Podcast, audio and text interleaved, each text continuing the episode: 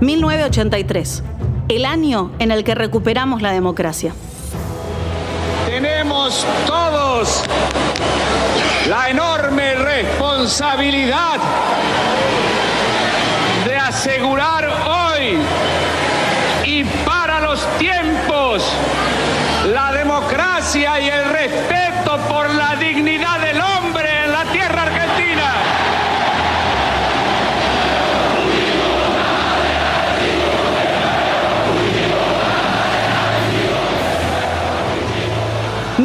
...1983... ...el año en el que recuperamos la democracia. Así lo recordamos y así lo celebramos. Pero con el calendario en la mano hay una verdad evidente. En 1983 tuvimos solamente 21 días de democracia, ni siquiera un mes entero. ¿Cómo fueron esos meses hasta que los militares entregaron el poder? ¿Y la convocatoria a elecciones? ¿Cómo se vivió en Argentina el año que iba a cambiarlo todo?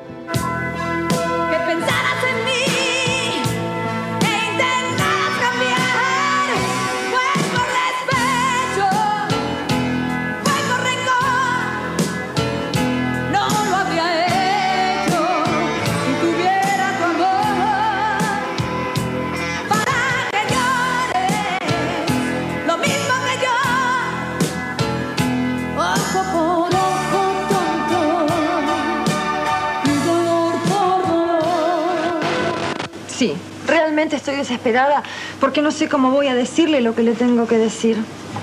¿Qué es lo que me tiene que decir que no sabe cómo decirme?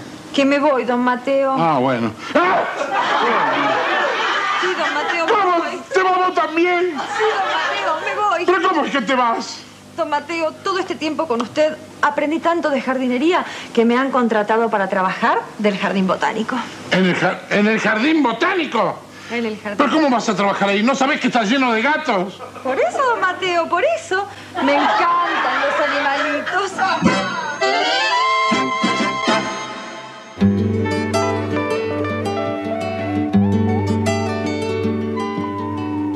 Quiero dejar todas las palomas en el cedro de tu alma y todo el beso en tus pies.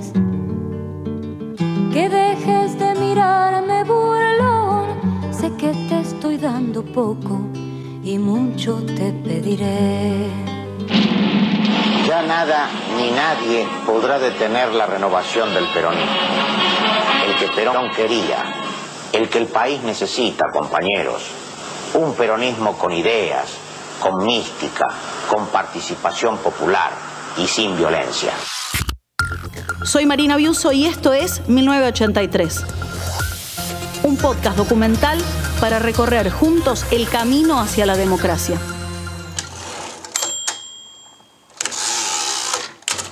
Primero de mayo. Arranca el mes y el problema es la inflación. Un momento. Estamos hablando de mayo de 1983. La situación económica impulsa la crisis política. El presidente Viñone sueña con una inflación de dos dígitos. Ninguno de nosotros quiere que los índices inflacionarios argentinos tengan ni siquiera dos dígitos, por supuesto. Raúl Alfonsín es el candidato con más presencia en los medios, aunque aún no está resuelta la interna radical, ni la peronista, ni la sindical. Un desastre desde el punto de vista social, con un millón y medio de desocupados, con salarios que no alcanzan, que están entre los más bajos del mundo. 2 de mayo. Cuatro madres de Plaza de Mayo denuncian que sus casas aparecieron con pintadas idénticas. Todas dicen madres de terroristas montoneros. Apenas unos días antes el gobierno había emitido un informe final con el que pretendía cerrar la investigación sobre los desaparecidos y la represión ilegal. A continuación, se dará a conocer el documento final de la Junta Militar sobre la guerra contra la subversión y el terrorismo. Los repudios llegaron desde organizaciones de derechos humanos y países extranjeros. Primero Italia, después España. La iglesia local dijo en cambio que el documento tenía aspectos positivos, pero era insuficiente. ¿Qué faltaba? Justicia, por ejemplo. En medio de esta agitación ya empezaba a hablarse de una ley de pacificación que era otra maniobra de impunidad.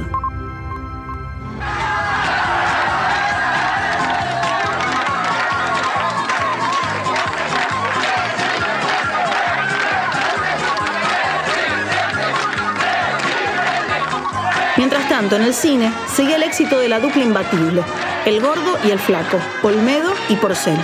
Esta vez con Los fierecillos se divierten, donde lograban acceso al presidente, que no era Viñone, sino Javier Portales. Hola. ¿No se alegran de vernos? ¿Eh? Sí, una alegría bárbara.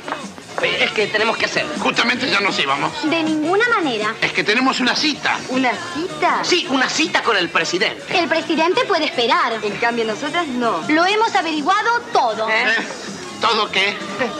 Que vos sos dueño de un bar. Y que vos tenés una fábrica de pastas. ¿Y saben por qué hicimos las averiguaciones? ¿Por qué? Mm, porque estamos locas por ustedes. Sí, negro. Sos un kilo. Y vos me copás, gordito. Uh. Copado. Una palabra de moda que la revista Gente explicaba a sus lectores para mejorar la comunicación entre padres e hijos. Ofrecían un pequeño diccionario. A saber, copante. Se usa para expresar agrado o gusto, como vos me copás, gordito. Redown. Es para un estado depresivo, de ánimo por el suelo. Mata. Aprobación total. 10 de mayo. El Nobel de la Paz, Adolfo Pérez Esquivel, usa su notoriedad y convoca a la prensa internacional para anunciar que comienza una huelga de hambre en reclamo por la situación de los desaparecidos. Pide derecho a la vida, al pan y a la libertad. Yo creo que cuando nosotros hemos mandado informaciones sobre la situación de los derechos humanos, hay muchos medios que tratan de restringirla y de no publicitarla. Y yo creo que si realmente queremos construir una democracia, tenemos que trabajar eh, activamente para la participación de todos los sectores. 11 días después, y todavía en huelga de hambre, encabeza una marcha multitudinaria que termina en el Congreso. A seis meses de las elecciones, son más los que se animan a salir a la calle. También son menos las consecuencias. 7 de mayo. Los sindicatos están agitados por las constantes denuncias de Alfonsín que pide la renuncia del ministro de Trabajo por el supuesto pacto militar sindical. Los sindicatos eligen a sus representantes antes que la nación. Se dispone un plazo de 90 días.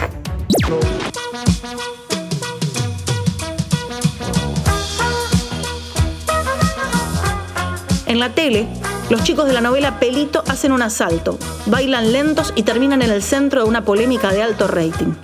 Caballero, ¿me conté de esta pieza? Con todo gusto, marquesa.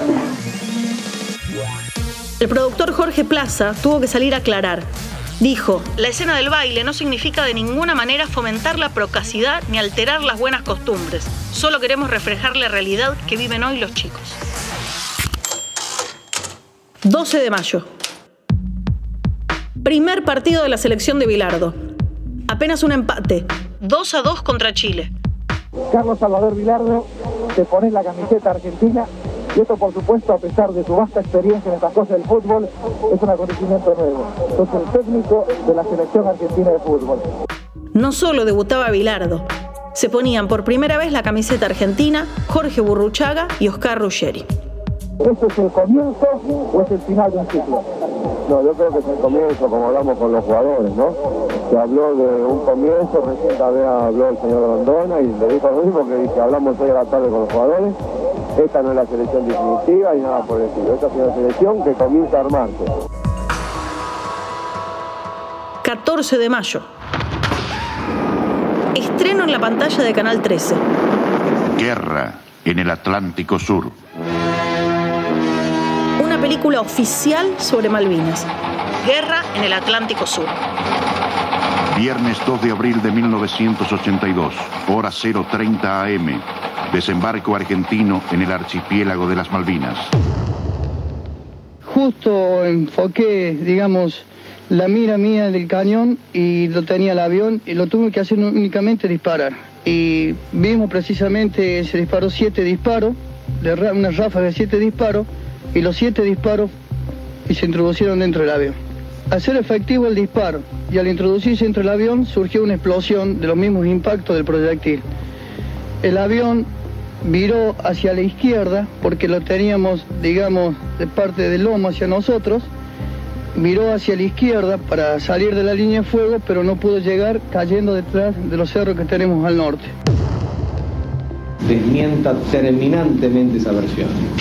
El crucero General Belgrano no solo no estaba navegando hacia las Georgias, sino que estaba navegando hacia la isla de los estados como ustedes saben, a la altura de la isla grande de Tierra del Fuego, territorio argentino, mar argentino.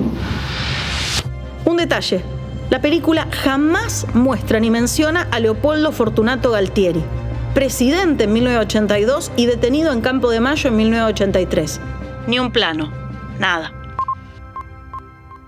25 de mayo. Como siempre, todavía hoy, el aniversario de la Revolución de Mayo se celebra con un Tedeum. A la salida, el jefe del ejército hace declaraciones inquietantes. Nicolaides dice que hay quienes intentan reeditar una guerra fraticida.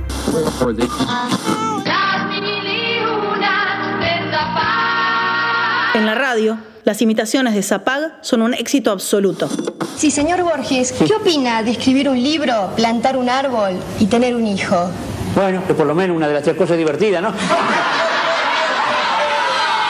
¿Hay alguna anécdota que quiera contarnos en este momento? Bueno, sí, justamente me pasó con un no vidente, muy contento. Dijo, señor Borges, señor Borges, tengo 14 hijos. Y yo le pregunté extrañado, ¿pero cómo? Ciego y con 14 hijos. ¿Y qué le contestó? Es que no veo lo que hago, me Y en la tele, Sandro le pasa una receta de cocina mareco en su clásico Cordialmente. ¿Qué comes, Roberto? Yo me como todo. Comes todo, ¿no? Me como todo. Soy. ¿Qué es comerte Yo todo? como. ¿Qué es? ¿Qué es? Todo, todo. ¿Sos carnívoro? Pero qué, me una pata de cordero a la menta. ¿Cómo es la pata de cordero a la menta? Bien, yo te voy a explicar. ¿Cómo es? Tomas una pata de cordero. Y se deja. No, primero te agarra el cordero. Por eso digo. Pero no lo agarro de la pasta. Claro. Pata de conejo. Lo matas. cordero. Sí, cordero. Tajitos. Le mechas. Sí. Trozos de panceta. Ah, ah, señora, ¿eh? Menta. Hojas de menta fresca. Sí. Y ajo. Qué lindo. Ensartado. El viejo. Al espiedo. Sí. Sal y pimienta y que se haga solo. También los políticos tratan de mostrar su costado doméstico, aunque algunos tengan más facilidad que otros. La otra manera de romper con los moldes actuales es la de hacer una verdadera revolución ideológica, una verdadera revolución en paz. Álvaro Alzogaray, el candidato liberal, tenía problemas con algunas preguntas. ¿Cuadro del que es hincha? Ninguno. ¿Color preferido? Ninguno. ¿Una ilusión? No contesta.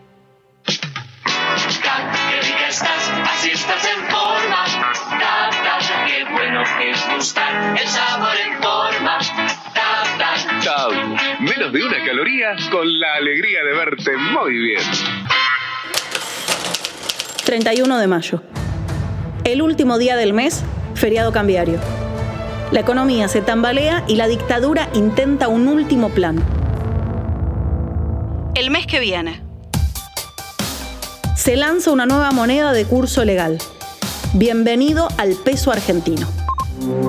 El Banco Central de la República Argentina comunica que a partir del primero de junio entrará en vigencia el peso argentino. Peso argentino, la nueva unidad monetaria.